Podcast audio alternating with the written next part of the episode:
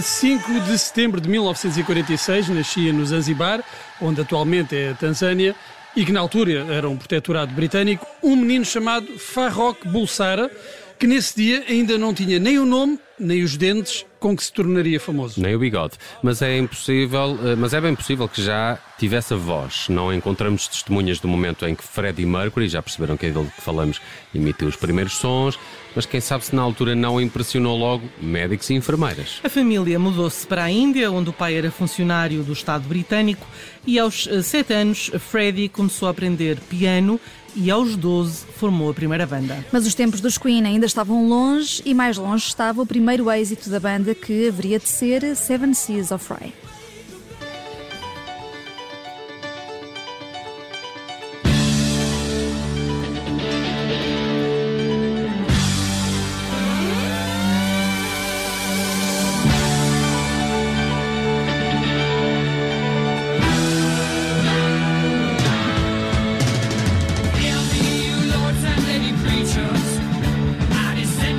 Esta é uma canção do segundo álbum dos Queen, numa altura em que o vocalista e autor de grande parte das canções já tinha adotado o nome artístico de Freddie Mercury. Com o terceiro álbum, Sheer Heart Attack, o sucesso foi ainda maior e Killer Queen, uma canção sobre uma prostituta de luxo, chegou ao número 2 no top do Reino Unido e ao número 12 do top norte-americano. Foi a primeira lança dos Queen em terras do tio Sam. Mas o melhor estava para vir com o quarto álbum, A Night at the Opera, que roubava o título a um dos filmes dos irmãos Marx e apontava igualmente para o estilo musical operático e extravagante da banda. E tudo isso estava no primeiro single dos Queen, a chegar ao número 1, um, um delírio musical concebido por Mercury, Bohemian Rhapsody.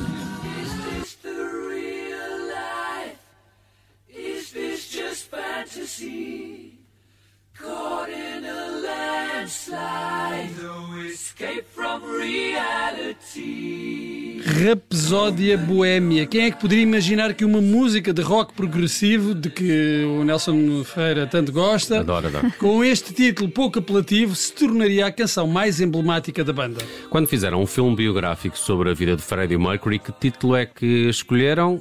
Bohemian Rhapsody, pois claro. Um filme que valeu ao ator eh, Rami Malek o Oscar de melhor ator. Isto para saltarmos já para o tema dos Oscars, porque apesar de haver muitos atores que ganharam a estatueta com papéis de figuras históricas, é mais raro que os retratados sejam figuras muito populares da música e do espetáculo. Apesar de haver pelo menos um antecedente, em 2005, Jamie Foxx recebeu o galardão pelo desempenho em Ray, o biopic de Ray Charles. E só por causa disso, fiquem com esta. Georgia. Georgia,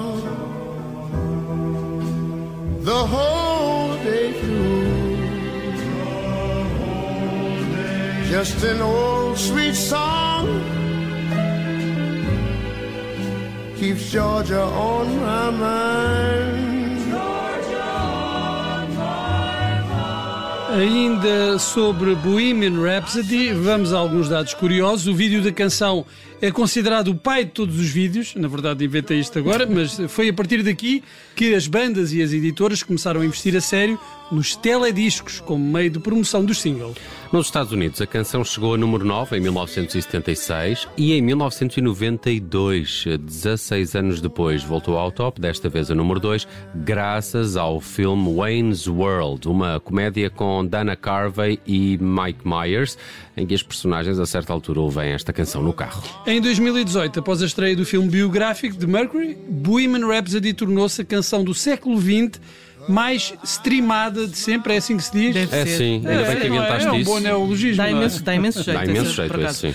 Com quase 6 minutos de duração, 5 minutos e 55 segundos para ser mais precisa, ninguém apostava uh, no sucesso do single porque as canções mais populares e mais vendidas tinham duração muito inferior, porque a pop é mesmo assim, curtinha, porque as rádios exigem os 3 minutinhos da praxe e já está, e porque nos discos de 45 rotações cabiam habitualmente esses 3 minutos. Pois, Bohemian Rhapsody provou que o tamanho não importa. Para uma canção vender muito, não tinha de ser pequenina. Mas a verdade é que foi praticamente uma vez sem exemplo. Antes, os Beatles tinham chegado a número 1 um com Hey Jude, que também é uma canção. Jude, don't make it bad. Take a sad song Quanto é que tem esta? and make Uh, sete, será? Sete. 7 e tal. 7, 702, acho eu. heart, Não é pequena também, não é? then you can start. Mas depois, depois, ainda vieram mais. A internet diz que Freddie Mercury e Paul McCartney compuseram as respectivas canções no mesmo piano, mas pode ser apenas um mito urbano. É provável. É, ainda, também acho que sim. Ainda sobre canções que nunca mais acabam e ainda antes de Bohemian Rhapsody, Don McLean lançou um caminhão tiro musical de 8 minutos e 42 que reza a lenda nunca foi ouvido do início ao fim. É verdade, diz-se que há uma maldição.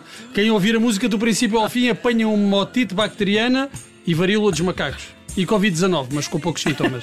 So bye bye, Miss American Pie. Drove my Chevy to the levee, but the Mas levee a American Pie tem dry. 8 e 42. 8 e 42. Boys would drink Não sabias?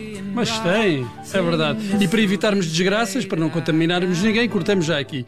Só no ano passado é que uma canção mais longa do que esta de Don McLean chegou ao número 1 da Billboard. A autora da proeza foi Taylor Swift, que lançou All Too Well, que dura intermináveis 13 minutos. Imaginem todas as coisas que se podem fazer em 13 minutos. Olha, podemos ouvir Bohemian Rhapsody duas vezes e mais um minutinho. Ou Love of My Life, canção também retirada do álbum A Night at the Opera.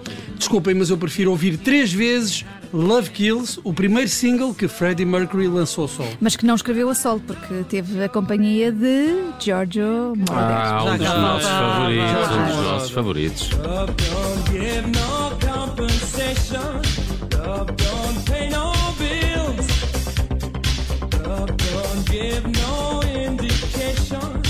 Love just won't still.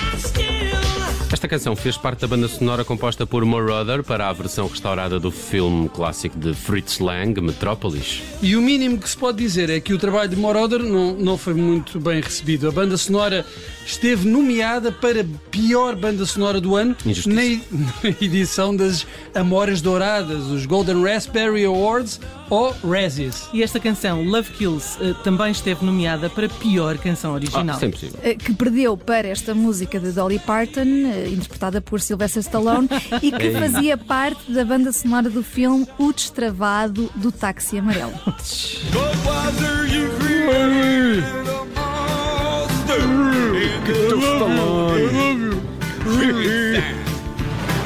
Epá, eu já não me lembrava deste filme, o Destravado do Táxi Amarelo. nem sei Nem- o que não é. conheço, mas Nem eu. bem que eu não me lembrava, mas Epá, agora mas o pronto. Sylvester que me falta Stallone. qualquer coisa, não Sim, e o Sylvester esse Stallone a cantar também não conhecia. Obrigado, Bruno. Bom, mas seria uma pena acabarmos este Uma Coisa Leva à Outra, dedicado a uma das maiores vozes da história do rock, com a voz de Sylvester Stallone. Seria uma verdadeira ofensa, Seria, de sim. resto. Por isso acabamos comandando as regras com a ideia de que o espetáculo tem de continuar. Antes disso, calma, calma, e porque não perdemos uma efeméride bondiana, hoje é também o aniversário de George Lazenby, o Bond, que só foi Bond Ah, uma E vez. foi em. Portugal, E não foi em é? Portugal. Exatamente. Foi em Portugal que ele fez É muito especial para nós, Que, aliás, australiano. aliás, Pois é. há uma cena em que ele casa, não é? Casa, Felizmente pois é. casa. Mas morre logo ela. logo, Ai, desculpa, spoiler. Bem, George Lazenby comemora hoje 83 anos. Muitos parabéns e show must go on.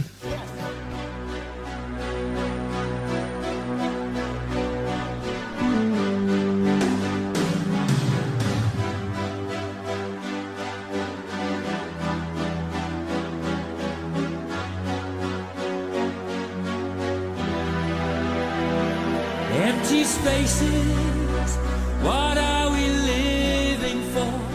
Abandoned places, I guess we know the score.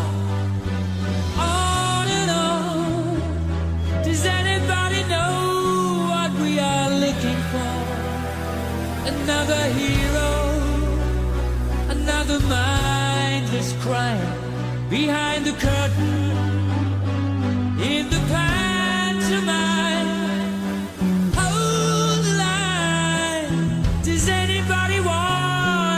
take it anymore?